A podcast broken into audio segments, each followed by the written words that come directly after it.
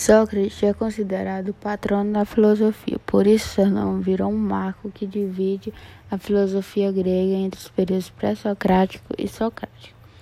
No período pré-socrático encontra-se uma vasta e importante produção filosófica que remete aos primórdios da filosofia. Nesse período, os primeiros filósofos ocidentais buscaram observar a natureza com o intuito de entender como ela funcionava. Isso deu origem à cosmologia, que é a tentativa de compreender a origem a partir da observação do raciocínio lógico. Todos os filósofos desse período tentaram de alguma forma atribuir uma origem ao universo.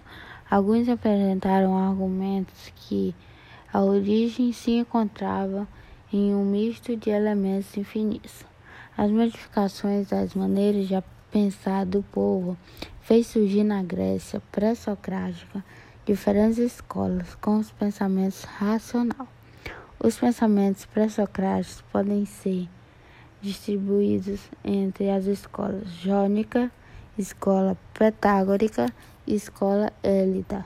Essas escolas apresentadas compartilham o único o início da filosofia grega.